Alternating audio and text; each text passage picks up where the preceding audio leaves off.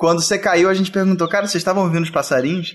É, cara, que eu moro num apartamento de fundos, tem uma mata enorme aqui, aí fica. Que irado, cara. Da hora. Vai ter passarinho no episódio inteiro. É. é bom que o pessoal acalma, né?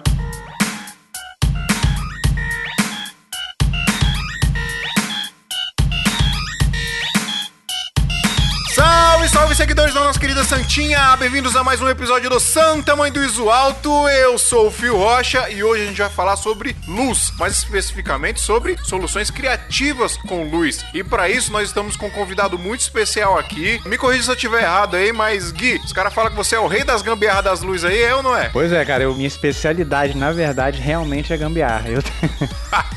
Olha, eu vou falar um negócio pra você. Quem trabalha com audiovisual e sabe das gambiarra é rei mesmo, porque acho que uma das profissões que mais tem gambiarra nesse mundo é a profissão de produção de vídeo, né? É. A gente tem que se virar nos 30 vezes pra fazer as paradas. Mas deixa eu terminar de apresentar a galera aqui. Eu tô com o Adriano Fortin aqui comigo também. É eu! E com o Matheus Lopes. Eu de novo. Bom, pessoal, então, como vocês ouviram aí, eu já já vou apresentar pra vocês certinho o Gui. Na verdade, eu vou apresentar agora. O Gui, ele é diretor de fotografia do, do Porta dos Fundos, né, Gui? Além de fazer outras coisas por fora, alguns freelances, mas hoje, basicamente, você trabalha no Porta dos Fundos, né? É, isso aí, eu tô. Vão fazer seis anos que eu tô como diretor de fotografia no Porta, mas como tem períodos do ano que eles não me consomem completamente, eu frequentemente pego trabalhos fora, na Globo, na, sei lá, no mercado publicitário, então. Show de bola. Já já a gente vai entrar em detalhes sobre isso aí, mas agora vamos dar uns recadinhos rapidinho aqui, Adriano. Bora nessa, né? Bom, pessoal, um recadinho rapidinho aqui. Não podemos esquecer de pedir pra vocês nos ajudarem no PicPay. Tem dois planos lá pra vocês ajudarem a gente. Tem um plano de cincão e tem um plano de quinzão. O plano de cincão, a gente vai pedir muito obrigado a todos vocês. Eu tenho certeza. É como eu sempre falo aqui, não vai fazer falta cincão pra vocês. Dependendo de onde vocês forem, não dá pra comprar nenhum babalu, né? Por causa dessa inflação desgraçada. Mas dá pra você ajudar a gente e a gente vai ficar muito feliz, tá bom? Mas se você quiser mais coisas, se você quiser mais vantagens, Benefícios. mais benefícios, é só você assinar o plano de 15 mangos e aí você vai ter direito a entrar no nosso grupo do WhatsApp. Então a gente tem um grupo do Turn WhatsApp. down for what? Então você vai entrar no nosso grupo do WhatsApp aqui, onde tá toda a galera oficial do podcast do Santa Mãe do Alto. E já tem alguns assinantes lá que a gente troca ideia. Cara, troca ideia o dia todo, é muita mensagem, a galera troca muito ideia. Então, se você quiser participar lá do nosso grupo e ter até a possibilidade de talvez participar da gravação de algum programa, a galera ajuda também com criação de pauta lá, né? Dá dicas de pauta e recebe às vezes o episódio antes de todo mundo. Então, quando a gente consegue editar o episódio um dia antes, por exemplo, da postagem, a gente joga lá no grupo pra galera escutar já antes de todo mundo. Então a galera já consegue escutar antes, pode dar até spoiler pra todo mundo aí. E pra você ajudar a gente, baixa o aplicativo PicPay no seu celular aí, no seu Android, no seu iOS, totalmente de grátis. Você vai fazer o cadastro lá e aí você vai procurar por Santa Mãe do Isoto. Você já vai ver os dois planos lá, o plano de 5 e o plano de 15. Só escolher um e fazer. E se você ainda não tiver cadastro no PicPay, usa o nosso código, que é 7RUW. 7R de rato, U de uva, W de word. Usando esse código, você vai ganhar 10 reais de cashback e a gente vai ganhar 10 reais de cashback. E aí todo mundo está ganhando, todo mundo fica feliz, certo? Brasil Box, nosso patrocinador aqui, pessoal. Se você quiser comprar equipamento com melhor preço, melhor prazo, melhor atendimento, vai lá em brasilbox.com.br. Os melhores preços estão lá de verdade, galera. A gente aqui já tem experiência de comprar lá com os caras e os caras ainda são super generosos com a gente. Ano passado mandaram um monitor pra gente sortear. Na verdade, eles mandaram pra gente fazer o que quisesse. A gente decidiu sortear pra galera lá que segue a gente no Instagram. E esse ano eles mandaram um LED aqui da Aperture. Daqui a pouco eu vou falar as regras pra vocês do sorteio desse LED que eles mandaram pra gente. Então, pessoal, vai lá, brasilbox.com.br, você vai ter o melhor atendimento, os melhores preços. E se não tiver o produto que você quer lá, troca ideia com o Marcos lá que ele vai encomendar pra você, ele vai trazer lá de fora pra você e você vai ter com preço legal aí, com prazo legal também, beleza? Atendimento do cara é show de bola. Se você quiser ajudar a gente, no link da descrição lá no site santamanhodoisoalto.com tem um link que se você acessar o site da Brasil Box por esse link, tudo que você comprar lá, a gente recebe uma comissãozinha também. Beleza? Quero divulgar aqui o grupo do Audiovisual Arte, que é o grupo do nosso brother aqui, Pedro Machado, participante oficial aqui do podcast. Grupo lá no Facebook, tá todo mundo lá também. A galera discute muito lá. Cara, o grupo foda, todo mundo sempre muito disposto a ajudar, que é o legal dessa comunidade, né? Então, se você quiser participar, se você quiser interagir com a galera toda lá também, entra lá, Audiovisual Arte no Facebook, tá todo mundo lá. Vai lá que vai ser da hora e você vai trocar uma ideia com a gente. Já estamos em todas as plataformas, Spotify, Google Podcasts, iTunes, Apple Podcasts. Então, se você quiser baixar o episódio, entra lá santamanhodesualto.com Você pode baixar, colocar no seu MP3 player, no seu pendrive, aonde você quiser. Ou se quiser ouvir lá direto no site também, quando você estiver trabalhando aí, entra lá no site pelo, pelo seu Google Chrome ou pelo seu Internet Explorer, que ainda não, que não existe mais. Só você entrar lá e você ouve a gente direto pelo site também. Aí, toda a descrição, a gente fala de alguns links aqui. A gente não divulga muito site, né? Mas a gente fala às vezes de alguns links, de algumas referências que a gente fala aqui na gravação do episódio. A gente sempre coloca tudo. O Adriano faz uma descrição gigantesca lá, então todas as informações, dicas, a gente tá sempre colocando lá na descrição, lá no site. Beleza, pessoal? Manda e-mail pra gente, santamanhodesalto.gmail.com. Pode mandar e-mail pra gente, por favor, galera. Manda que é legal a gente interagir com vocês. Pode mandar sugestão, reclamação, pode mandar dúvida. Se você quiser continuar uma discussão de um episódio, por exemplo, isso é legal pra gente sabe, sentir aqui como que vocês estão achando dos episódios. Então manda e-mail pra gente lá que a gente agradece demais, certo? E manda também um recadinho pra gente falando o nome do nosso podcast no nosso e-mail. Ah, é, pessoal. A gente tá colocando todos os podcasts, todos os episódios aqui, é, alguém falando o nome do podcast de uma forma criativa. Então manda aí um áudio no nosso e-mail falando o Santa Mãe dos Altos de uma forma criativa, ou você está ouvindo o Santa Mãe dos Altos de uma forma criativa, que a gente vai colocar o seu áudio aqui no podcast. Vamos falar do sorteio agora então, Adriano? Então, como eu tinha falado, o pessoal da Brasil Box mandou um LED top demais pra gente, um LED da Aperture Amaran F7, que é um dos LEDs mais tops que eles têm lá. Cara, esse LED ele custa em média por aí no Mercado Livre, etc, uns mil reais. Lá na Brasil Box ele custa 800 reais, porque é um pouquinho mais barato por lá mesmo, sempre. Mas é um LED caro, tá? Não é qualquer LEDzinho, não. E a gente recebeu lá do Marcos da Brasil Box, a gente vai sortear esse LED pra galera lá no nosso Instagram. Então são duas regras primordiais, galera. Primeira regra, entra lá no nosso Instagram, esmia.podcast, entra, curte o nosso Instagram, né? Segue o nosso Instagram. Fez isso? Marca três amigos na postagem oficial. Vai ter uma postagem lá com a foto do LED, escrito sorteio, foto oficial. Marca três amigos, mas esses três amigos têm que ser envolvidos com audiovisual, galera. Não adianta eu entrar lá no perfil quando a gente sortear e não tem nada dizendo lá que essa pessoa é envolvida com audiovisual, nenhuma foto, nada. Só tem coisa pessoal da pessoa lá no Instagram, foto da vida pessoal, mas na descrição tem um site lá da produtora dele, sei lá. Tem que ter alguma coisa falando que ele é do audiovisual, senão não vai valer, galera. Porque o intuito desse sorteio é divulgar pra galera do audiovisual, divulgar o nosso podcast pra galera do audiovisual. E por isso eu queria até fazer um pedido que não necessariamente é uma regra. Não marquem pessoas famosas. Não marca lá, por exemplo, o Gui Dalzotto. Não marca o Casey Neistat. Casey Neistat, o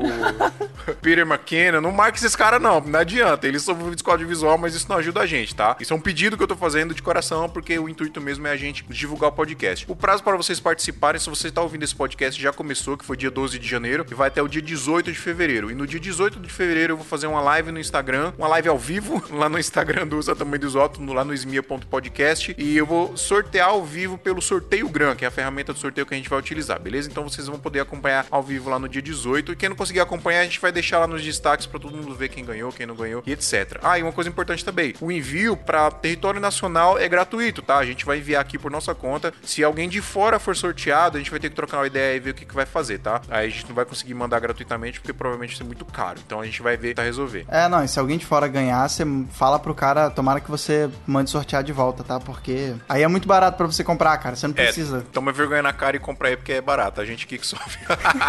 Bom, pessoal, é isso aí, os recadinhos. E se você quiser pular a leitura de e-mails e direto pra pauta, é só você pular pro número que o robozinho tá falando aí agora pra você. 18 minutos e 30 segundos.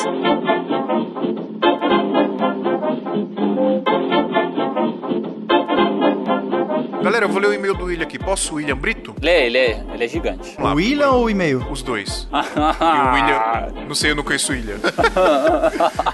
Vamos lá. O William, ele é de Fortaleza e ele trabalha com edição e finalização. Deve conhecer o Sala de Edição. Se não conhecer, por favor, conheça. Podcast top sobre edição e finalização pós-produção audiovisual. Bom, vamos Toda lá. vez que a gente recomenda o sala, a gente ganha 10 reais na conta. Quem dera, ai meu Deus. Peraí, que quem que tá é- ganhando? Quem que tá ganhando esse dinheiro Ih, aí? rapaz. Caixa 2, Matheus? Que isso? Vamos lá. Vi que vocês vão mexer no vespeiro e gostei da iniciativa, pois é uma ótima oportunidade de mostrar que esses dois NLEs têm para oferecer. Opa, já estamos no spoiler aqui do Premiere vs Final Cut, o episódio mais É, aguardado do ano aí. A gente fez uma postagem lá no grupo, lá no Audiovisual Arte, lá no Facebook, o grupo do Pedro Machado, que a gente vai gravar aqui um episódio de uma treta aí de Final Cut versus Premiere, hein? Vai ter dois times. Uma e- treta de 20 anos já. É, vai ter dois times, um lado defendendo o Premiere, outro lado defendendo o Final Cut. Quero ver como é que vai ser. Eu quero briga, eu quero Ô, treta, eu ô, quero ô, sangue. Adriano, você pode dar spoilers desse programa? Pode, cara. E vai ter um convidado especial aí, um cara de um tal de brainstorms tutoriais aí, um Matheus WMV aí. Não, não sei muito bem quem é esse cara, não, aí, mas falam que ele é, ele é Windows foda. Movie Video? não, não entendi. É. É que é o, o Instagram dele, é Eu Matheus sei, eu WMV. sei, porque ele fez aí, ficou We Make Video, só que é, o- é a abreviação do Windows Movie Video, né? Ficou legal. Nossa, cara! Você nunca reparou? nisso. Não sabia, tinha pensado Bum, nisso. explodiu a cabeça. É, então, pessoal, a gente vai ter essa treta aí. O Matheus lá do Brainstorm Tutoriais vai participar. Ele, obviamente, vai defender o Premiere, né? O E vai lado uma ga- errado, né, cara? A galera lá, fica aqui na sua aí. A galera lá do, a galera lá do Sala de Edição, junto com o Matheus Lopes, como vocês puderam perceber aí. E o Fernando. Vai defender. E o Fernando César, lá do Triton Filmes, vai participar no time do Final Cut. Enfim, não vamos falar muito aqui, porque, né, a gente vai discutir lá no episódio. Deixa eu continuar o e-mail dele aqui. Sou editor e finalizador por mais de 20 anos, e 18 deles usando a solução Adobe. É um excelente programa de edição com curva de aprendizado suave. Tem excelente e poderosas ferramentas e confesso que deva ter algumas que até desconheço, mesmo com tanto tempo de uso. Enfim, acho o Premiere bem poderoso. Eu também. Mas, com a minha experiência na área, posso dizer que o Premiere não é um programa profissional. Claro que é, pô. Claro pois que na é, cara. minha concepção é um programa profissional, é que entrega o que diz fazer e tem a consciência de seus usuários, tem responsabilidade na qualidade, com os prazos de entrega com seus clientes. É nisso que o Premiere peca muito. É, o, o suporte É, cara, é, eu, eu, é eu vou defender o né? Premiere aqui, velho. Eu vou defender. Desculpa aí, mas eu vou defender o Premiere aqui. É porque tem gente que tem uma experiência fodida, mas, cara, tem um monte de indústrias que confiam no Premiere pra trabalhar. Eu não sei se vocês viram um filme aí que viralizou absurdamente, buscando, que foi um filme de acho que 11 milhões e até o momento deu uma bilheteria de 75 milhões de dólares. E Nem deu lucro, né? Nem... é, filme baratíssimo e tal, foi todo feito no Premiere e no After, cara. Todo, o filme é todo em tela de celular, de Skype, de computador. Foi todo programado e desenhado em cima do Premiere e do After Effects. Então, assim, é confiável, cara. Eu, eu trabalho com produtores e com, e com empresas que só usam Premiere é claro, aí é o lado, é o lado chato, mas assim, é o- como é que eles usam Premiere sem atualizar há três anos, sabe? Agora, agora que deu certo, a gente faz um backup e a gente salva. Tipo, não, não encosta nele. É isso que ele queria dizer, talvez, né? O suporte É. um pouco do, do Premiere peca, peca nisso, né? Não, É, assim, verdade. só, só comentando sobre o seu exemplo aí, ô Matheus, eu acho que tem uma questão mercadológica mesmo nisso aí, né? Que nem o, o Deadpool, que foi feito todo em Premiere e tal. Ou mesmo, sei lá, você pega exemplo de câmera, que foi filmado é, Hobbit com a GoPro, né? Então tem toda uma questão ali de mercadológica no meio. Mas, cara, o Premiere é uma ferramenta que entrega bastante. Ele tem as limitações dele, que a gente vai discutir bastante nesse episódio aí da treta. Mas, é, assim... Ele, ele sei, não é ele- o Avid, né, cara? Mas ele nunca quis ser o Avid. Ele é o Premiere. É, ele resolve. É, não, é sério, é sério. Ele não é o Avid. Você demora um dia pra fazer o que você faz. Enfim, Não, volta. resolve é só o Da Vinci. Só o Da Vinci resolve. Eita, essa é boa. Puta que pariu. Continuando aqui, não conto a quantidade de problemas que eu tive quando fui fazer fechamento de vídeos. Como a maioria dos trabalhos que faço vai para a TV, que são cheios de regras com áudio, com closed caption, tive várias vezes material recusado, mesmo fazendo todos os procedimentos pela Adobe. Mas a Adobe não tem compromisso em de atender às normas mundiais do closed caption, por exemplo. Vi que literalmente não era só eu no mundo com esse tipo de problema, várias pessoas pedindo correção e a Adobe não fazia nada. Esse drama durou pelo menos um ano. Tive que usar outros softwares especializados em closed caption. Isso é um erro gravíssimo, pois a TV não quer saber se o erro é seu ou do software. Se o material não tiver 100%, não roda e você e o cliente se explodam. E o cliente ainda vai pagar a mídia mesmo que o material não tenha rodado. Ou seja, o cliente vai pedir para nós pagarmos. Ainda bem que nunca tive que pagar cliente, mas o que aprendi é não confiar 100% no que os softwares dizem fazer. Cara, Primeiro- me deu uma aflição, deu em vocês também, a possibilidade dele ter que pagar um- é uma mídia milionária que nunca foi pro ar por conta do, de- do software de edição. Nossa, velho, gelou a espinha aqui, cara. Tá maluco. Primeiro é o jogo de xadrez. A cada movimento você tem que ter pensado três ou quatro movimentos à frente para evitar erro. Você edita pisando em ovos. Meu Deus do céu. Caralho, isso é genial, cara. Ele odeia o Premiere. Né? e hoje estou muito feliz em editar também com o DaVinci. Ei, Adriano! Aí, Adriano! Nele edito muito mais seguro, pois é um editor poderoso, robusto e principalmente profissional. Dá pra sentir que cada implementação que, Black- que a Blackmagic faz é cuidadosa, pois mesmo com essa grande mudança que foi colocar o Fusion para dentro do DaVinci, a gente sente que isso não afetou em nada na área de edição e das cores. E outra coisa, vantagem é que o DaVinci não tem sistema de assinatura. Você paga apenas uma vez e ponto. O uso vitalício do DaVinci equivale na faixa de um pouco mais de um ano de uso do pacote Adobe. Isso é uma coisa que eu queria reclamar. O pacote Adobe tá, só tá aumentando o valor, né? Se você comprar a Blackmagic nova, você ganha uma assinatura do DaVinci, Ganha, cara. ganha gratuitamente. E é uma Mas câmera de Blackmagic, 1.400 dólares, sabe? Não, mas essa é a única Blackmagic, assim, barata, né? Atual. Você tá barata. falando da a Pocket Cinema Câmera lá. Pocket Cinema Câmera 4K. A abreviação é BM, PCCCCCCCC. Infinito, infinito. Infinito Cs. É. Mas não vou ficar metendo pau no Premiere. Porra! Caralho. Coitado já tá no chão sangrando já. Não vou ficar metendo pau no Premiere, pois foi ele que cresci profissionalmente. É, eu agradeço muito o Premiere por Aí, isso ó. também, cara. Ele é um excelente programa, só não é profissional. É,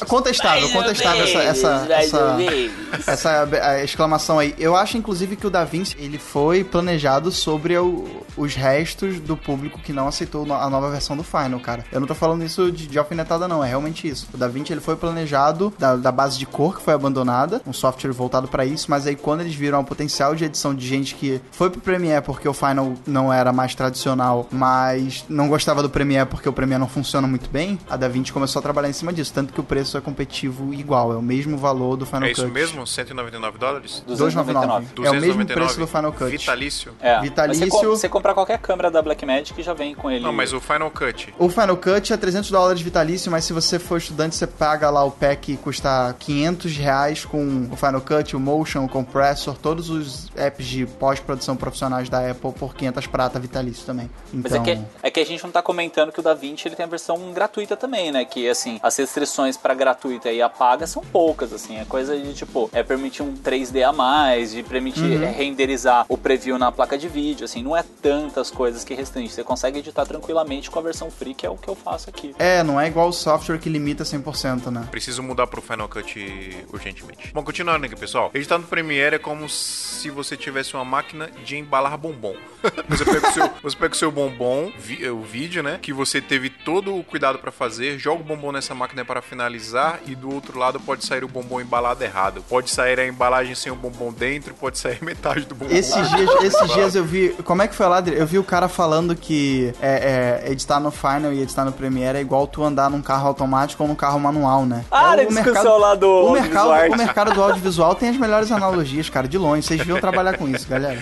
Não vou falar do Final, pois realmente não tenho parâmetros pra falar dele. Eu tô junto com você, velho. Obrigado a todos por esse podcast sensacional, pois vocês falam não só da técnica em si, mas também compartilham as experiências em empreender. Abração, qualquer coisa é só falar. William Brito. William, muito obrigado, velho. Obrigadão mesmo. Não concordamos com tudo que você falou aqui, mas eu acho que isso que é essa é a parte mais interessante da gente discutir, né? Da gente colocar os nossos pontos e discutir. E é isso que vai acontecer bastante no nosso episódio aí, na nossa treta de Premiere com Final Cut, certo? Certo. Ó, Só Certo. uma observação, filho. Você tá defendendo o o Final Cut, cara? Você tem que defender o Premiere, velho. Eu não tô defendendo o Final Cut, eu vou defender o Premiere, porque eu nunca usei Final Cut, porra. Eu quero usar, mas ainda nunca usei. Bom, vamos lá então. E aí, a gente recebeu uma mensagem também no nosso Instagram do Thiago Ferreira. Thiago Ferreira é meu brother, hein? Meu brother parceiraço aqui. Abração, Thiago. A gente não costuma muito ler as mensagens do Instagram, mas é que essa mensagem aqui eu achei que ela deu um crescimento muito grande pro episódio que a gente gravou sobre drones, tá? Então ele, o Thiago elogiou o episódio e mandou pra gente um- uma indicação de um aplicativo, um app aí pra, pra Android, não, ele não informa aqui se tem pra iOS, mas pra Android tem, que é o UAV, U de urubu,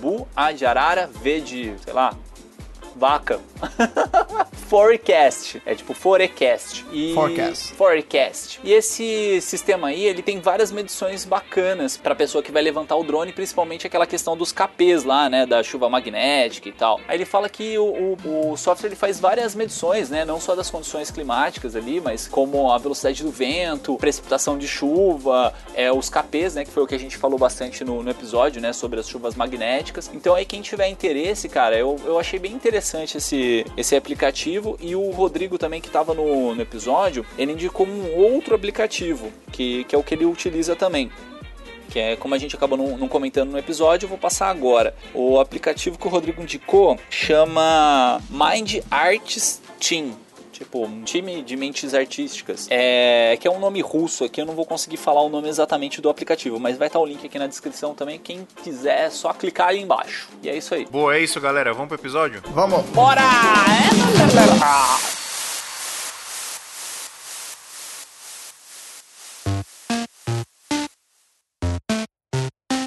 começando aqui a nossa pauta do mais um programa de Santa Maria dos Altos, mais um episódio de Santa Maria dos Altos. Estamos aqui com Gui Machado, que é diretor de fotografia do Portal dos Fundos. Na verdade, Gui, eu queria, pra começar aqui, pra explicar pra galera, o que é direção de fotografia. Porque a gente fala muito de fotografia, principalmente aqui no Brasil, né? Porque fotografia é de você pegar a câmera e tirar foto mesmo, né? Bater foto. Mas quando a gente fala de cinema, direção de fotografia é. Me corrija se eu estiver errado, Gui. É a arte de você controlar a luz ali, de você controlar a câmera mesmo, de você você controlar o take que tá sendo feito ali. É basicamente isso, né? Você meio que. O diretor te pede ali o take que ele quer, como que ele quer a luz e tudo mais, e você vai executar aquilo ali da melhor forma possível do que ele quer, né? É isso, basicamente, não é? Então, cara, é, na minha concepção de direção de fotografia, não é isso exatamente. É... Não é, então. Falei merda, Não. que legal.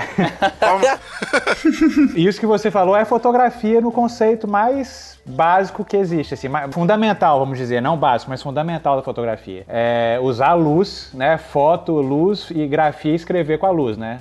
Mas no cinema, em vídeo, né, quando a gente bota direção na frente de fotografia, é porque o cinema, gente, eu vou falar do cinema porque o cinema é meio que como começou a se protocolar, padronizar audiovisual, né? Então, no cinema ele, ele tem departamentos. Então tem um departamento de produção, direção, fotografia, figurino, arte, maquiagem, e tem outros filmes que tem pós-produção, então tem vários departamentos. Cada departamento desse precisa de uma pessoa para chefiar, para coordenar, precisa do líder ali. E é daí que vem o nome de diretor. Então, por exemplo, o diretor geral, ele comanda a parada toda no set, né? Então, é por isso que é diretor geral. O diretor de fotografia, abaixo dele, ele coordena uma equipe de, sei lá, às vezes 25 pessoas. Caramba, dependendo do tamanho do projeto, né? Dependendo do tamanho do projeto. Então, o nome diretor de fotografia, na minha concepção, ele vem daí. O cara que é o diretor do departamento específico no cinema. Isso é meio confuso, porque, por exemplo, a maquiadora não é diretora de maquiagem, por exemplo. a, a mulher do figurino não é diretora de figurino. Então, existem alguns departamentos que são mais elitizados, né? Então, por exemplo, é, direção de fotografia e direção de arte são três departamentos que, sei lá, tem um, não é que tem um peso maior, eu acho é, meio errado falar isso, porque às vezes o figurino e a maquiagem Tem tanto peso quanto. Fa- tem tanto peso quanto, fazem muita diferença. Mas eu acho que a palavra diretor antes de fotografia, ela vem justamente porque você tem que gerenciar gente, você tem que gerenciar pessoas. Certo. E isso, claro, né? Isso é uma das funções do diretor de fotografia. Também tem a expressão cinematographer, né? Também É, mas aí. É, é, aí, na verdade, quando a gente fala do inglês mesmo, né? Cinematographer ou cinematography, que é a fotografia, né? Lá no- quando você vai, por exemplo, o prêmio do Oscar, você não dá o prêmio de fotografia lá nos Estados Unidos, né? Eles falam o É. prêmio de cinematografia, né? O cinematography. Aqui no Brasil já é traduzido como fotografia. Tipo, qual que é a melhor fotografia desse ano? E aí eu dá o prêmio ao diretor de fotografia daquele filme, né? Olha, mas aí depende. Aqui no Brasil, o carburador de prata, ele é pra melhor direção de fotografia. Tá certa a indignação. 手。Pra quem não tá entendido muito nesse assunto, quando você fala fotografia, quando vem na cabeça da pessoa fotografia, vem foto, né? E não necessariamente pra cinema, o termo significa exatamente a foto, né? Quando a gente fala no cinema, por exemplo, fala, ah, vamos fotografar aquele filme, alguma coisa assim. Envolve também controle de luz, etc. Por isso que eu queria meio que deixar claro aqui pra galera essa diferença, né? Porque quando a gente fala de cinema de Hollywood, em inglês é cinematography, não é? Ou eu tô errado? É. Então, mas nos Estados Unidos eu acho que até fica mais fácil, né, pra dividir isso aí entre cinematógrafo e fotógrafo, né? Tipo, é que aqui no Brasil a gente chama só de diretor de fotografia ou DP, DOP, né, que é a abreviatura de Director of Photography. Pois é, lá eles usam também o DOP, né? Director of Photography. E eu, eu estudei com, deixa eu lembrar. Ah, eu estudei muito tempo em Nova York. E eu tive um professor nativo, né? Nativo, é, um nova-iorquino e tudo. E a primeira lição dele na aula foi justamente a gente não. Que eu não concordo, na verdade, mas a primeira coisa que ele falou: ó, galera, vocês não são é, videomakers, vocês não são fotógrafos, vocês são cine- cinematógrafos. Eu acho que isso é meio besteira, assim. Eles usam esse termo lá meio que pra diferenciar realmente. Ah, não, a galera que faz cinema e que faz direção fotografia É. pra cinema é cinematógrafo, mas Bom, legal. Eu queria perguntar pra você, Gui, como é que é o workflow, por exemplo, numa, numa produção de direção de fotografia, né? Quando você faz direção de fotografia, se você também faz trampo de gaffer, se você tem um cara pra fazer isso pra você, e explicar pra galera também o que, que é isso, o que, que é o profissional gaffer também, numa produção de vídeo. Deixa eu re- resumir melhor o que que é direção de fotografia, porque eu, eu, assim, meio que falei a, o sentido do diretor antes de fotografia, porque fotografia, realmente a gente faz fotografia, né? O sentido fundamental da palavra é, é exatamente a gente escrever com a luz, né? É, é lapidar com a luz, no vídeo, no cinema ou na, na, Na foto fotogra- na fotografia estilo. Mas o diretor de fotografia é aquele cara que realmente concebe a iluminação da parada, direcionado ao conteúdo do, do que você estiver fazendo, do filme ou do vídeo. Então ele vai definir a cara daquilo ali, né, com, com luz. E para isso ele vai também gerenciar uma equipe. É daí que, que eu acho que surge a palavra diretor, porque ele vai dirigir uma equipe, né? Então são essas duas coisas. Ele vai conceber a parte artística da coisa e direcionar, passar isso para a equipe dele gerenciar essa equipe. E quando eu falo gerenciar, é gerenciar mesmo. Fala assim, os departamentos eles têm que conversar entre si. A gente tem tempos para executar a nossa função e a gente tem que meio que se misturar entre, entre os departamentos. Então essa gerência também faz parte do, do trabalho do diretor de fotografia. Então, por exemplo, se eu falo pro produtor que eu vou levar duas horas para montar um determinado set, o produtor ele tá anotado na, no cronograma dele que eu realmente vou levar duas horas. Se eu passo disso aí, já, a produção já vai se atropelando e tal. Então, essa, claro que a gente tem uma gerência. O assistente de direção, por exemplo, ele gerencia todos os departamentos. Então, é meio que às vezes uma guerra, mas o diretor de fotografia ele tá ali também é, meio que numa balança equilibrando entre os outros departamentos. É até o que a gente tava falando aqui quando a gente gravou com o Lucas Romor, que é um cara que dirige clipe lá na Condizila, e ele fala muito disso, né? Que você dirigir um clipe, você dirigir um, qualquer produção de vídeo grande, né? Quando a gente fala de produção grande, que tem equipe e tal, você, muito mais do que artista, você tem que ser um líder ali dentro, né? Você tem que gerir aquela galera e isso demanda muita liderança, né? Pra você conseguir fazer a parada. E acho que é mais ou menos isso que você tá falando, né? É, isso na verdade de, é, é depende da característica de cada diretor de fotografia. É, é porque eu realmente tenho uma visão mais ampla do negócio. Então eu dou priori, muita prioridade para o fluxo da, do processo inteiro, não só para o meu departamento. Então, para mim, direção de fotografia é justamente você saber fotografar bem, usar a fotografia, a linguagem fotográfica bem, e além disso, dirigir uma equipe e saber se relacionar com os outros departamentos, gerenciar também a sua relação com os outros departamentos. Você é meio que o porta-voz do seu departamento. Então, para mim, o, o resumo de diretor de fotografia é isso. É porque também tem muita gente que pensa, cara, que fotografia tem só a ver com arte, que você senta ali e vai enquadrar, ilumina e fica pensando muito. Cara, é difícil a gente achar um set que seja tão romântico dessa forma, sabe? Você tem que realmente chefiar mesmo pessoas, se relacionar com os outros departamentos, brigar às vezes, é, é foda. Rola uns estresse também, né?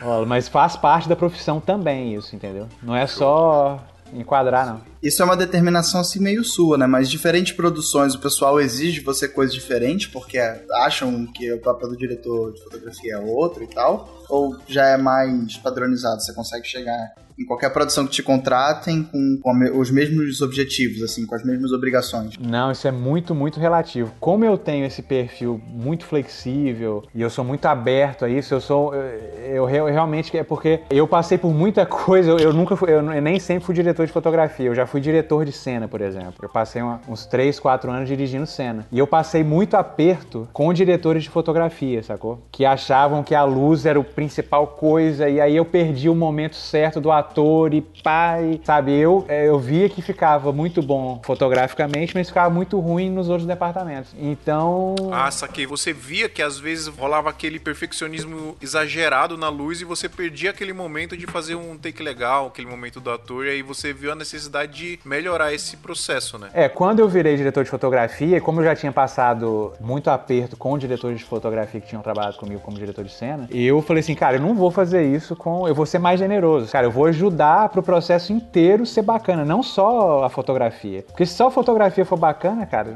o que for que a gente vai fazer não vai ter robustez mesmo, assim. Vai ser uma coisa meio. O Gui, sabe o que é isso aí? Isso aí é humildade, cara. É igual nós aqui. Nós é humilde. É, tem um pouco de humildade também, cara, mas eu, eu sou muito prático também nas coisas, sacou? Então, eu, eu acho que esse meu perfil, ele facilita. Agora tem pontos positivos e pontos negativos também, sabe? Tem, por exemplo, fotógrafos que, que se firmam como diretor de fotografia porque são firmes na posição dele. E o resultado dele sai sempre 100% do jeito que ele quer. Então, em grandes produções, talvez um cara desse seja o resultado do filme fique muito mais bonito. E, como tem dinheiro mais tempo, o resultado do, do conjunto fique bom também, né? Isso, isso, é muito relativo. Tem que sentar, avaliar e ver o que a gente vai é fazer na hora. como você falou, depende de, do perfil de cada um, né? Cada um tem um jeito de trabalhar, né, cara? Não tem jeito. É. Principalmente é. nesse, nesse meio, nesse nosso ramo, que é tudo muito flexível, relativo tudo muito mutável, né? Então cada um tem um jeito de fazer e o resultado final vai depender de muitas variáveis nesse sentido. É, mas a tendência mesmo do mercado é ter departamentos de fotografia muito rígidos quanto a isso, sabe? Então, os diretores de fotografia, eles, a maioria deles, pelo menos a maioria que eu conheço, são muito rígidos e são muito fiéis a essa filosofia, sabe? Não, esse departamento de fotografia é isso aqui, tem que ser desse jeito e ponto final. O resto que se dane. Então, eu já sou mais. Não que não esteja certo, em alguns casos sim, mas eu já sou mais flexível nesse ponto. Gui, mas só me tira uma dúvida então, em questão dessa da função mesmo, diretor de fotografia. Porque para mim, assim, o diretor de fotografia é basicamente o cara que vai escolher a parte mais técnica da, da filmagem, né? Sei lá, a lente, a câmera e a luz que vai ser utilizada, né? Mas aí, pelo que você tá me falando, envolve mais coisas, assim, a função. Não, envolve muito mais coisa. É, é, envolve, por exemplo, planejamento. A gente senta, faz o scout, conversa com o diretor, aí já traz referência. E das referências a gente começa a construir a linguagem fotográfica que a gente vai usar no filme. Aí depois desse primeiro passo, a gente monta equipe, aí vai é, estudar que tipo de equipamento. Aí entra essa parada que você falou. Ah, não, vou usar uma câmera mais, mais leve porque o, é tipo um documentário ficção. E tem que ser parecido com um projeto de guerrilha. Eu escolho uma câmera mais leve, mas a lente pode ser uma, uma lente cinematográfica, a gente tem um look mais bonito e tal. Aí, beleza, a gente escolhe a equipe, escolhe o equipamento e depois disso a gente entra no set de filmagem para gerenciar isso tudo, né? Então, gerencia a equipe e, e vai coordenando todo o processo mesmo de gravação, as diárias. Quando a gente recebe o plano de filmagem, por exemplo, a gente se planeja, né, para tudo ficar dentro do plano de filmagem e nada sair disso. Então é uma logística muito maior do que simplesmente fotografar, sabe? Isso contando num projeto completinho, né? Um projeto maior que tenha todos os departamentos completos, tem equipe de fotografia com todas as funções e tal.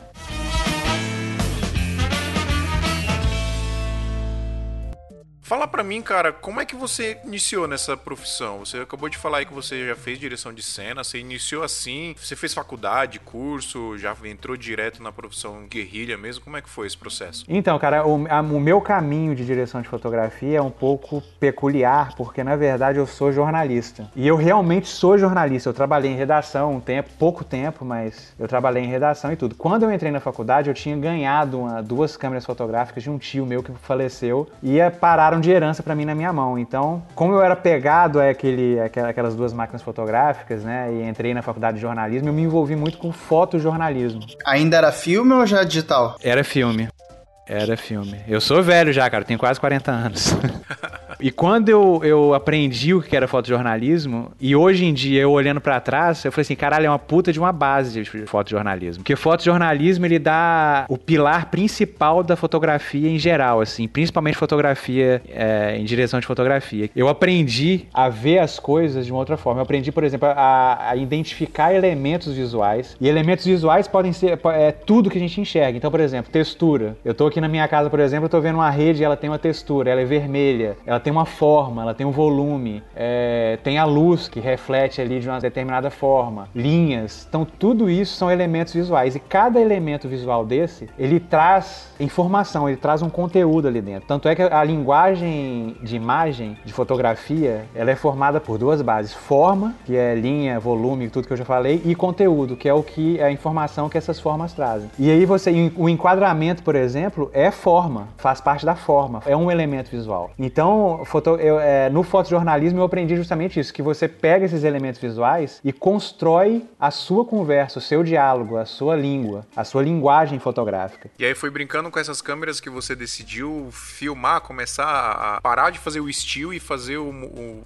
a fotografia com movimento, né, que é a filmagem? Não, aí foi o seguinte, cara, durante a faculdade a gente tem, a faculdade de jornalismo ela tem fotojornalismo e tem telejornalismo, né? Então, eu me apaixonei por fotojornalismo, porque fotojornalismo, cara, é uma coisa que realmente, quando você começa a ler, começa a estudar, você vê que você realmente consegue escrever com aquilo ali, você consegue realmente se comunicar com aquilo ali, então você consegue construir o seu pensamento através daquilo, e é apaixonante mesmo, é, é muito bacana. Você praticava, Gui, ou, tipo, você fazia fotojornalismo de fotografia de rua, você fazer trabalho de escola? Ou você foi fotógrafo? Fazia, cara. Eu tinha. Eu me formei no Espírito Santo, na Federal de lá. Você é de lá, velho? Não, eu sou de Minas. Eu sou de BH. Mas eu passei na Federal de Minas, mas meus pais estavam morando morando em Vitória do Espírito Santo. Eu mudei, me transferi pra lá e me formei lá. Uhum. E aí eu trabalhei, eu cheguei a trabalhar como fotógrafo no jornal local, fui- eh, mudei para São Paulo, trabalhei eh, substituindo um, um fotógrafo durante dois meses no- na Folha. Mas durante a faculdade, eu tinha um grupo também, então a gente fazia fotografias e expunha isso, sabe?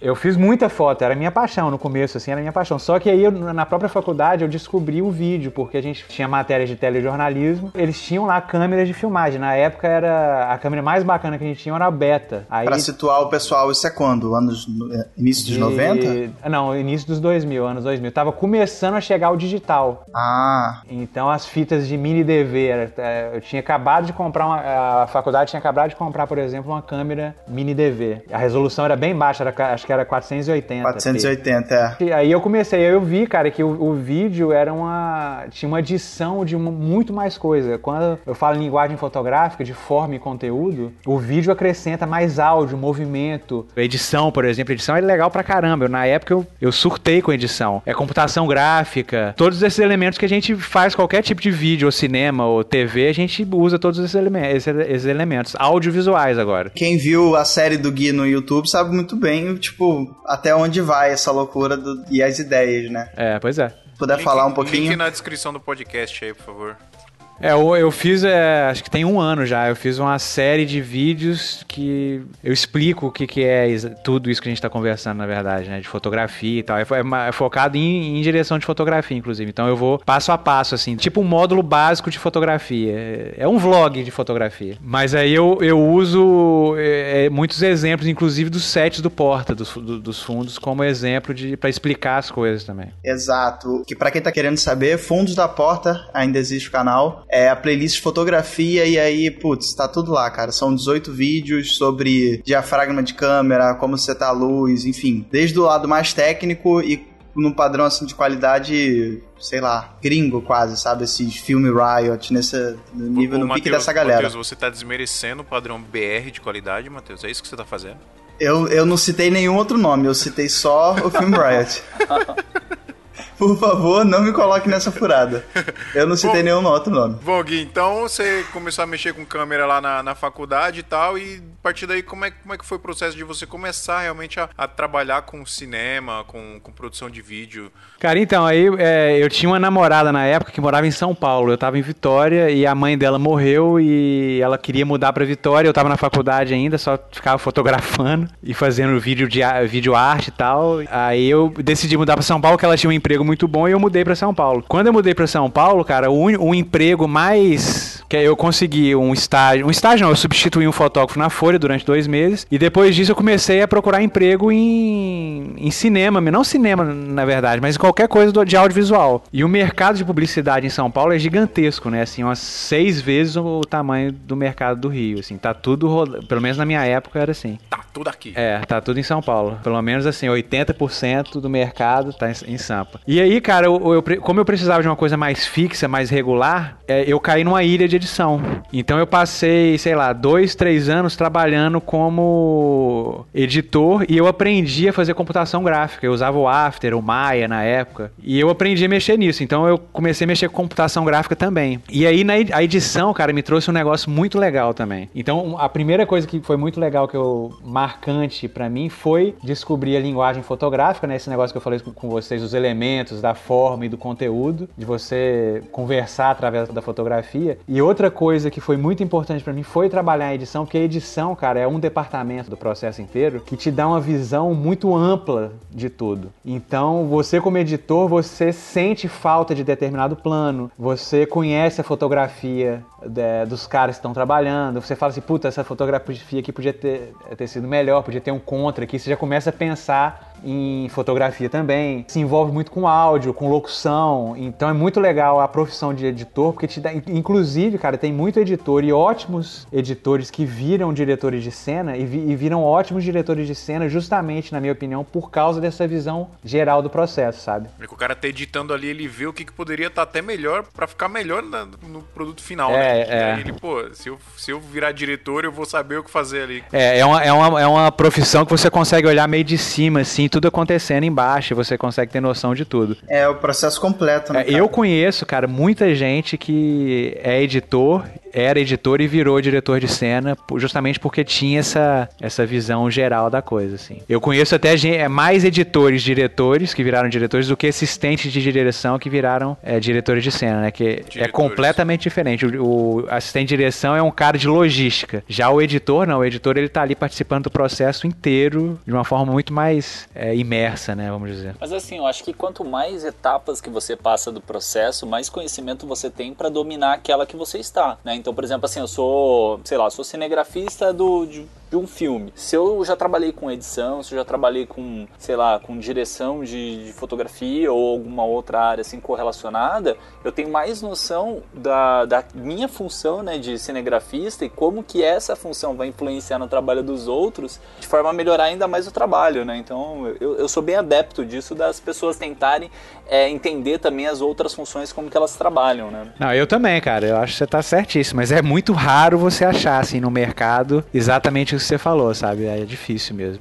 Você falou, por exemplo, de operador de câmera. Cara, operador de câmera é uma função muito bacana pra quem quer observar o set de filmagem, sabe? Porque o operador de câmera, ele tá ali assistindo toda a construção do negócio, ele pode ficar sentado na câmera, literalmente assistindo tudo.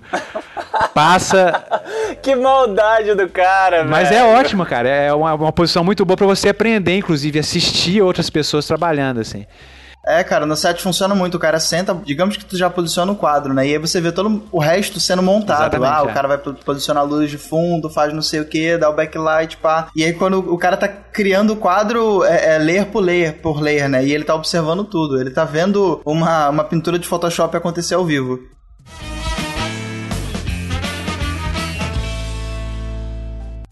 Ô Gui, e como é que foi que você entrou no Porta, então? Aí você passou por todo esse processo aí e tal, de se interessar, né, pela fotografia. A oportunidade de você trabalhar no Porta dos Fundos foi a maior que você teve ou você teve algum outro trabalho mais relevante antes? Então, cara, uma coisa que mudou muito a minha vida é, foi um convite que eu recebi pra. Eu tava em São Paulo, traba- trabalhando já. E em São Paulo eu, eu fazia, além de trabalhar como editor, eu passei três anos trabalhando como editor em motion graphics. E depois eu comecei a trabalhar como assistente de um diretor, assistente de direção, e comecei a, a fazer uns curtas meus. E aí nessa, nessa época que eu tava meio que migrando pra direção de cena, eu recebi um convite pra ir pra Angola, como motion design, motion graphics, assim. Aí Eu fui pra Angola, passei, assim, sei lá, oito meses em Angola trabalhando com edição e motion graphics. Você foi dançar uns kuduro lá, não foi não? Dancei muito com o duro. e aí eu assumi uma produtora de publicidade lá. E eu fazia direção de cena. Eu comecei a fazer di- direção de cena efetivamente. E nessa época, cara, que eu aprendi a ver o processo como um todo também e ver a relação do diretor de cena com os outros departamentos, inclusive o departamento de fotografia. Aí eu falei assim, caralho, que cara pentelho. O cara que trabalhava com. Algumas pessoas trabalharam comigo como diretor de fotografia tinha uma mentalidade muito rígida, né? Como eu falei com vocês. Então, ne- nessa época de Angola, foi a terceira parada que eu aprendi que foi fundamental pra mim. Então, por exemplo, a primeira foi a linguagem fotográfica, a segunda, edição, que me deu uma visão geral, e a terceira foi essa, de aprender a relação dos departamentos. E ver, inclusive, os diretores de fotografia trabalhando do meu lado. Aí eu passei, cara, eu morei quatro anos em Angola. E eu ganhei uma grana lá, porque lá você ganha muito bem. E não gasta nada. Mas tem bastante mercado lá em Angola? Cara, tem quando o petróleo tá em alta. Quando o petróleo tá em baixa, como agora. É igual, é igual o Brasil, é igual o Brasil. É, então eu saí de Angola, decidi parar, porque lá eu trabalhava muito, eu trabalhava tipo 18 horas por dia, todos os dias, então era insano, era tipo uma campanha política durante três meses seguidos. Aí eu tinha férias, voltava pro mesmo esquema, durante quatro anos. Aí eu decidi ir pra algum lugar pra.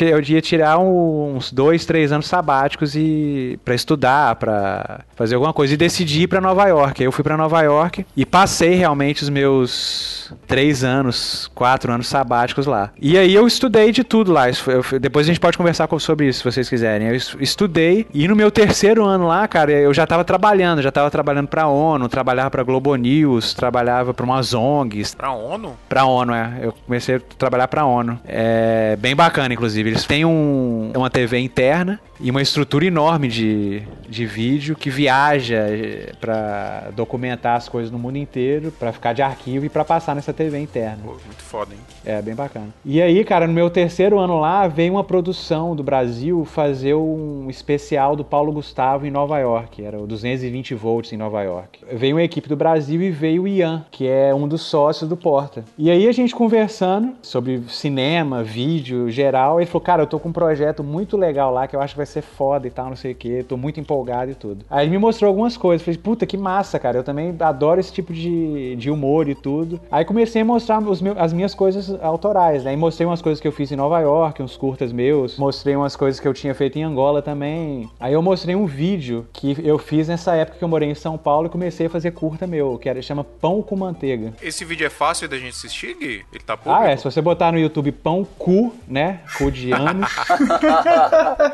Vocês ainda não tinham entendido. Cu de anos. É. Manteiga, você vai, vai ter vários links. Não meus, mas assim, que a galera pegou e publicou. Repostou. E- Só pra entender, isso é que ano mais ou menos? Porque o Porta é de 2012, não é? Eu não lembro direito. É, foi 2012, final de 2012. Isso eu encontrei com ele talvez em 2011 ou 2012 mesmo, começo de 2012. Ah, tá, ali pertinho, tá. É. Aí esse, esse curta, cara, inclusive, foi um dos primeiros virais e não foi um viral pelo YouTube, que nem existia YouTube na época, foi em 2005. Foi um viral por e-mail. A galera recebia por e-mail. Raiz do viral, hein?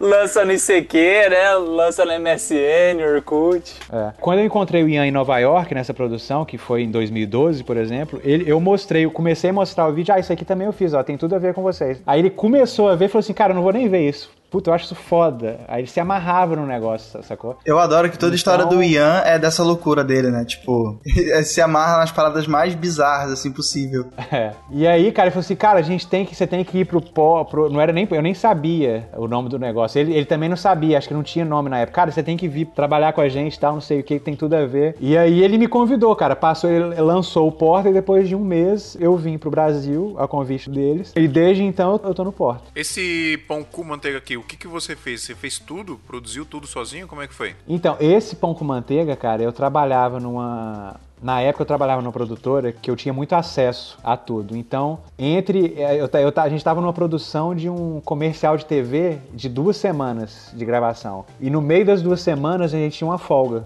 E o equipamento tava todo dando sopa na base da gente, que é essa casa. E aí eu combinei com o editor, que era amigo meu. Na época eu entrei no site de garota de programa, escolhi uma menina, combinei com ela, falei assim: ó, vou gravar um curta, queria que você participasse. Bela forma de fazer um cast, hein? é, prática. Eu sou prática. E aí tava tudo combinado, ia pagar o cachê que ela cobrava pra todo mundo. Só que na hora, cara, ela ela furou comigo. Aí uma amiga da minha da minha ex-mulher lá de São Paulo, ela falou co- a minha ex-mulher falou assim: "Cora, olha, eu acho que ela top e tal". Aí a gente ligou pra ela e ela veio fazer assim, em 15 minutos ela tava lá, só pediu um baseado pra, pra relaxar.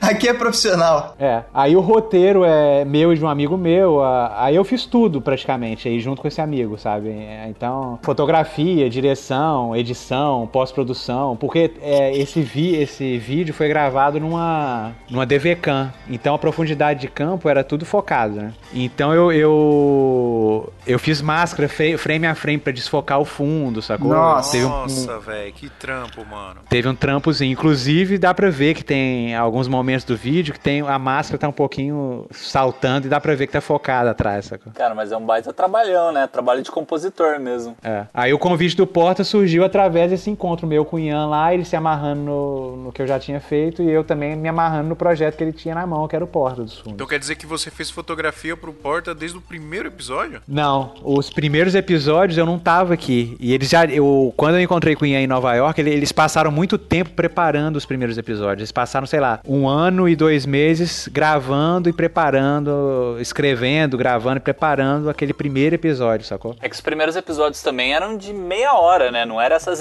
É, de, exatamente, tipo, dois é. minutos que a gente tá acostumado hoje em dia.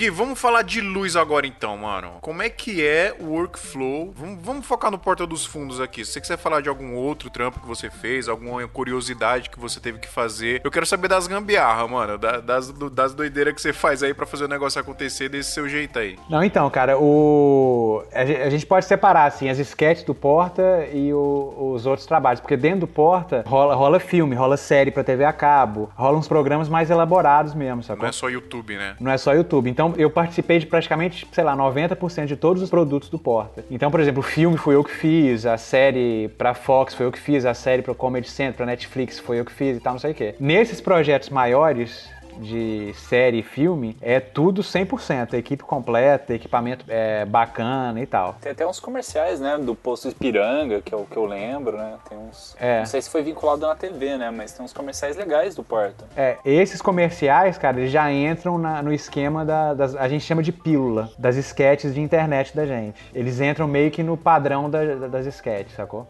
E aí, beleza. Então, é, esses trabalhos, tanto os trabalhos que eu faço externos, são mais completos de equipe, de equipamento e tal. Lá no Porta, cara, 80% ou 90% dos meus sets, dos sets que eu tô, eu tô sozinho. Só tem eu de fotografia. Eu não tenho nenhum assistente. Você sozinho ali. Eu sou sozinho. O rambo é. da parada.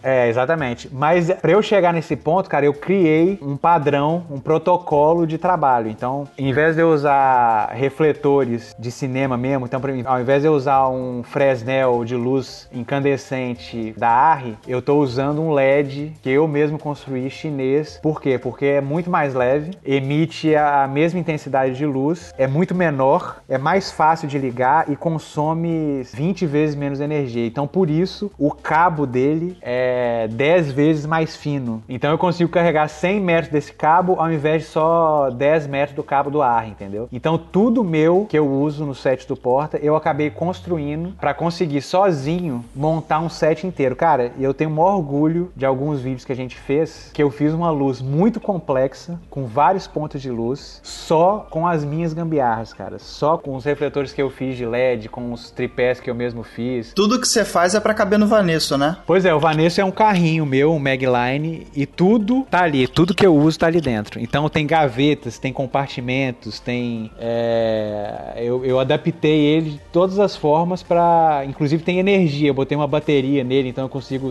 Vanesso, Vanesso é o carrinho mais famoso de, do, do Rio aí.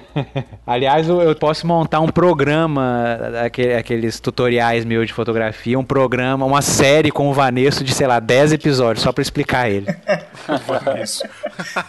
Quero conhecer esse bagulho aí. Como é que a gente faz pra comprar então o teu set de luz, que é 10 vezes melhor do que a Arri mais barata? Eu queria ter esse acesso aí, né? Facilitado. Se tiver uma lojinha, loja do Porta, em vez de ficar botando camisa, o violão da bola azul, não sei o que, põe o, As lu- gambiarra, luzes né? do Gui. É, gambiarra não, porque é tão profissional que devia ter um nome, é um produto, né? É, então, cara, é, realmente é é assim, não é uma gambiarra qualquer, é um negócio, é assim, eu, eu passo muito tempo pra desenvolver uma coisa muito boba. Eu passo assim, às vezes duas semanas com um refletor desse na minha frente olhando horas pra ele pra tentar achar uma forma mais fácil, mais maleável de trabalhar com ele, sabe? Mas, mas tenta explicar Então- como que você faz essas gambiarra é com tipo PVC, com, com parafuso, como que é o esquema que você faz? Cara, tem várias, porque tem vários tipos de refletores e várias soluções que eu dei. O que eu mais uso, por exemplo, é um refletorzinho pequenininho que eu construí com um arame de stop. Quando eu morei em Nova York, eu fiz curso de stop motion, então eu aprendi a modelar os bonequinhos e fazer o esqueleto. Aí nesse esqueleto tinha uma, tem um arame de alumínio que não vende aqui no Brasil, inclusive, não, não acha. Eu já tentei, não acha mesmo, só vende lá fora. É um arame que você dobra, dobra, dobra e ele nunca quebra pra usar em animações stop motion. E aí eu uso esse arame pra articular essa cabecinha dessa minha lâmpada é, de croica, né, que eu uso. Aí tem várias outras formas. É, é difícil falar assim, cara, porque pra desenvolver isso, cara, eu levei muito tempo, assim. E aí tá em desenvolvimento constante. Toda hora eu paro e mudo alguma coisa, sabe? Agora não rola de vender isso porque é um negócio, cara, que tem que, é assim, as conexões não são padrão. É, eu levo choque, sacou? Com as minhas paradas.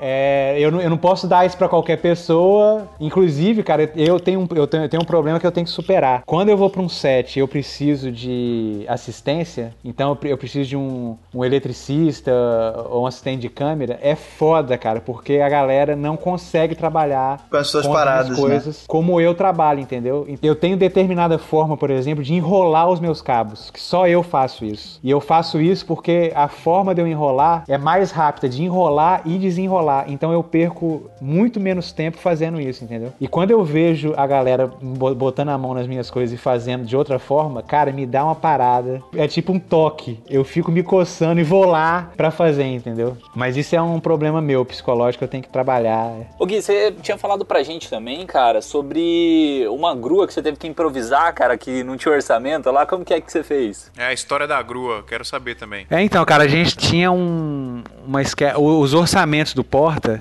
eles são curtos, sabe? Realmente são curtos. E a equipe do Porta, cara, realmente chegou durante esses anos todos num formato de trabalho que eu acho que lugar nenhum tem, assim, porque é um formato que a gente trabalha com muito pouco pra entregar um produto que é, é muito bacana, assim. Em vários, pô, eu tenho muito orgulho de vários vídeos que eu já fiz lá, como eu falei com vocês, só eu de, de- de fotografia. Então, por exemplo, às vezes a gente pensa em alguma coisa, passa pra produção e a produção fala assim, ó, pra esse vídeo não tem um orçamento pra gente alugar uma grua. Aí eu falo assim, cara, eu acho que eu consigo construir uma grua por 200 reais, 300 reais. Aí a produção fala assim, ah, beleza, toma aqui, ó, vai lá, se você conseguir, bem, se não conseguir, beleza. Tem que se virar. E né? geralmente, é, geralmente eu consigo fazer essas paradas. Então, eu dou uma estudada e comprei. Eu comprei. E é uma coisa mega, me- foi mega simples, que o movimento da grua era simples, era só um, um sobe, né? Era só uma, uma câmera subindo, sem girar a cabeça e sem nada. Então, e ficou uma grua de. Ela chegou, ela chega a acho que 3 ou 3 metros e meio de altura. E aí a gente, eu, eu construí a grua e deu super certo assim no vídeo. Aí ao invés da gente ficar sem a. É valor de produção, na verdade. Ao invés da gente ficar sem o movimento de câmera que acrescentaria muita produção por causa de verba, eu ca- acabo arrumando soluções para que isso aconteça lá, sabe? Você acaba até se envolvendo em outras áreas, né? Que você tava comentando lá do, do sangue lá, que tinha que fazer uma, uma solução lá técnica. No um último recurso vídeo, né? técnico alternativo, né? É. Como que é que você fez aí? Não, é vira e mexe, eu faço, mas isso, isso é muito, cara, também do, porque eu, como eu passei por muitos setores do audiovisual, né, e me interesso realmente por tudo isso, e foi o que eu trouxe, né, uma, uma vantagem em mim. Então, realmente eu tenho noção dessas coisas, dessas traquitanas e tal. E o diretor de arte lá e a menina do figurino, eles batem muito essa bola comigo. Às vezes, quando eles não têm uma solução, eles me ligam mesmo, Gui, cara, ajuda aqui, você tem alguma coisa? Pensa em alguma coisa aqui. E a gente junto soluciona, sabe? Não é de fotografia, é de- do departamento deles, mas eu acabo me intrometendo. É, um exemplo foi, foi recente, isso foi tem dois, um mês e meio atrás. O vídeo já até saiu, acho que O sobrevivente, mas foi? tinha que foi justamente isso. A produção não tinha como contratar um cara de efeito que estourasse o miolo da atriz e jorrasse sangue no cara. Foi, aí eu dei a solução, cara, se a gente fizer um jogo de câmera, é, fazer o tiro no áudio e simplesmente ter o sangue esguichando no, no rosto do Fábio. Aí o diretor, ah, isso aí funciona. Aí beleza, ah, isso aí é simples, é só botar sangue artificial, né? Que a gente faz de várias formas. É, a gente bota um miolinho de pão assim, pega um pão de forma, pico ele e coloco no... ca- no Pô, esse vídeo, esse vídeo é foda e essa parte é bem nojenta, hein, mano? Eu fiquei me perguntando, o que, que será que é aquilo? Esse miolho de pão, que bizarro. Eu gostei no making off a frase. é, Ah, eu vou, eu, vou, vou ser feliz e cuspir na cara do Fábio. É, aí eu peguei uma mangueira grossa, cortei uns 20 centímetros dela, coloquei o sangue dentro, tampei a, a ponta, tampei o, uh, coloquei o sangue, coloquei os miolos de pão, dei uma chacoalhada e soprei na cara do Fábio. Aí deu certo o negócio. Rolou. E ficou da hora. Esse vídeo tá foda, velho. Questão de orçamento, assim, é orçamento baixo é só Brasil mesmo ou lá fora que você falou que trabalhou bastante tempo nos Estados Unidos, né? Lá fora também tem esse tipo de, de necessidade de uma solução técnica alternativa aí. Cara, lá é impressionante, porque como o negócio é muito grande, tem mercado pra todo mundo lá. Pra, pra um estrangeiro penetrar nesse mercado é difícil, assim, é foda. Eu mesmo, eu trabalhei como estagiário é, em um set só de, de filme, foi até no Homens de Preto, que eu trabalhei como Eita. estagiário. Você viu o Will Smith lá?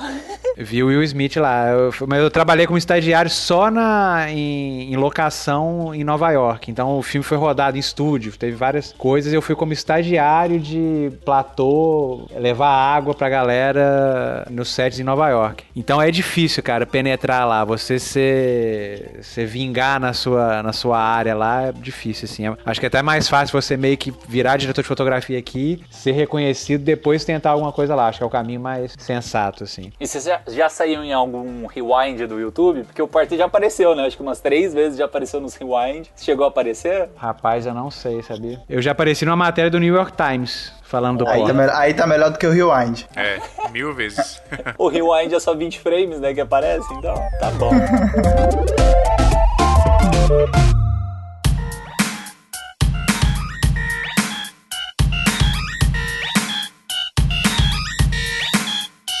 queria agradecer, velho, imensamente você ter aceitado gravar aqui com a gente, o nosso humilde podcast. E agradecer de verdade de das dicas que você deu aí, de você contar a sua história, de você se dispor a gravar aqui com a gente. Foi muito foda, cara. Nada, cara, um prazer. Encaixando o tempo, cara, eu faço qualquer coisa. Eu adoro conversar sobre isso. Da hora, muito bom. Ô, Gui, como é que a galera te acha nas redes sociais aí? Você usa muito Instagram? Como é que é? Cara, então, eu devia usar mais o Instagram. O problema é o seguinte, cara, eu adoraria fazer mais, passar mais sabe, sobre fotografia. E é muito o meu perfil jornalista, meu, assim. Eu, eu gosto de pesquisar, gosto de esmiuçar a informação e transformar realmente numa parada simples da galera consumir, sabe? E didática. E o meu Instagram devia ser isso, sabe? Mas eu não tenho tempo mesmo. Mas o meu Instagram, a ideia seria isso. Não tem nada pessoal meu lá, só tem coisa relacionada à fotografia. Eu vou tentar começar a fazer isso de novo, sabe? E o meu Instagram é super simples, é Gui TV. Cara, faça isso, passe mais informação, porque pô, a experiência que você tem aí, cara, você é um cara humilde que a gente percebeu que você é, tem que ser passado pra frente pra galera aprender cada vez mais, porque experiência igual você tem aí, cara, é difícil, poucos têm, viu? Ah, valeu. Bom, galera, então vamos finalizar aqui. Ô Gui, muito obrigado mais uma vez. Segue a gente lá no Instagram, pessoal. O Instagram do Gui Machado é Gui TV. O do Matheus ele trocou de novo, mas eu já descobri que é Matheus Corte. Não, para de falar errado. Como é que é?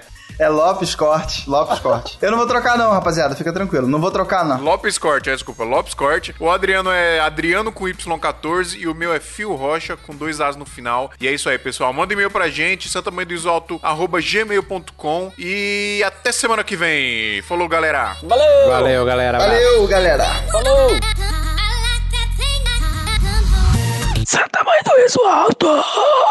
Então vai perguntar se temos episódio, Fio? Ah, é, Senti peraí. falta disso. Ô, ô, ô, Matheus, temos? Peraí, peraí, volta aí. Matheus, temos? Ah, tem episódio, Adriano? Pedro, Pedro, vai ter episódio? Pedro nem aqui tá, cara. Não, mano, Pedro, o editor. Ah, pô. Cauã Richa. Cauã Risser. Ao risa. Peraí, peraí que ele falou o jeito de falar, pra gente não passar mais vergonha. Peraí, peraí. Cauã Rissa. É Cauã Rissa. Cauã Rissa.